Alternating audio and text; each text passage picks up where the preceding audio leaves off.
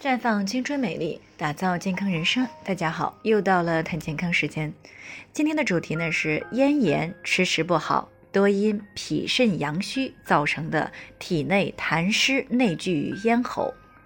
那么在大家的观念里呢，女人有恶心干呕的情况呢，不是怀孕了，就是咽炎犯了。那听众呢，小钱昨天过来咨询了，说自己有咽炎，嗓子呢经常有异物感。早上刷牙呢，还有干呕的情况。最近一个星期呢，又开始这样了。那从外地务工回来的老公呢，还开玩笑的说她是不是怀孕了？这让她呢又好气又好笑，搞不懂为什么会这样反反复复的。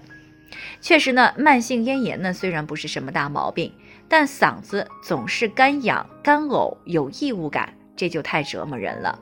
事实上呢，临床数据显示，有百分之六十到百分之七十的中国人都有不同程度的咽炎。那其中呢，慢性咽炎的发病率呢，已经达到了百分之三十到百分之五十，而且呢，仍然是有上升的趋势。所以说呢，这不是极个别人的事情，而是很多人的事情。那么接下来呢，我就针对这个问题来和大家谈一谈，慢性咽炎呢。中医称之为阴虚喉痹或虚火喉痹，是现在很常见的咽喉疾病之一。那虽然症状看起来是清浅的，但是呢，缠绵难愈，短则数月，长则数年或者是数十年。而谈到引起的原因呢，脱不开一个“虚”字。那在中医上呢，很多病一摊上“慢性”两个字呢，都是有虚的存在。虚是什么呢？它是指的某一方面的过度消耗。那虽然慢性咽炎的原因呢是多方面的，比如说环境污染，啊，抗菌药物的滥用，急性期治疗不当，不合理用嗓等习惯，啊，但最关键的还是与痰湿有关。因为呢，痰湿瘀滞化火，是很容易引起咽喉炎的。而中医认为呢。体内痰湿过盛，主要是由脾肾虚弱造成的。因为肾主一身之阳气，负责全身的水液代谢；脾呢，既负责运化谷物精微，还负责运化水液。这两者呀，相互支持，并且呢，脾的运化能力必须要依靠肾阳才能够起作用。而肾阳呢，又需要脾阳运化的水谷精微来给它提供营养。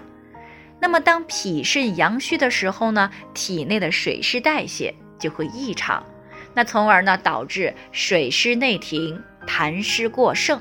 所以呢，中医上才有脾为生痰之源，肺为储痰之器，肾为生痰之本的说法。因此呢，当肺储痰过剩的时候，就会通过咽喉来排出。但是呢，又因为痰湿性质厚重粘滞，咽喉部位呢通道又相对比较狭窄，那么这样就很容易造成痰湿卡在咽喉。那么这样呢，就很容易造成痰湿卡在咽喉。所以呢，慢性咽炎常常会出现咽部的异物感。日常生活当中呢，啊，食用了过多的高热厚味、寒凉生冷，或者是饮食不规律，经常呢处于压力紧张的状态，过度的熬夜劳累，或者呢又是过度的安逸，那么就会损伤脾肾之气，进而呢诱发脾肾阳虚型的慢性咽炎。这种类型的咽炎呢，除了咽干、咽痛、咽痒啊，有异物感这些普遍症状以外呢，还可能会有胸闷、头晕乏力、大便稀溏、颈部两侧呢有牵引性的疼痛这些表现。不过这些症状呢，也不一定是全部都会出现，可能只会有其中的一到两项。所以，如果你是这种脾肾阳虚型的慢性咽炎患者，只要通过补脾益气生阳的方法来进行调理，那大多数呢都会有不错的改善啊。当然了，生活饮食上也是需要配合的，尽量呢要减少我们在上边谈到的一些不良的生活饮食习惯。最后呢，也给大家提个醒，由于每个人的健康情况都不同，需要具体分析之后才能给出针对性的解决方案。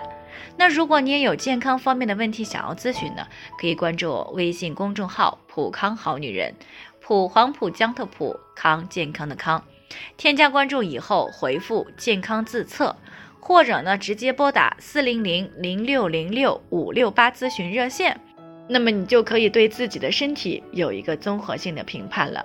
健康老师呢，还会针对个人的情况做一个系统的分析，然后呢，给出个性化的指导意见。这个机会呢，还是蛮好的，希望大家能够珍惜。今天的分享呢，就先到这里，我们明天再见。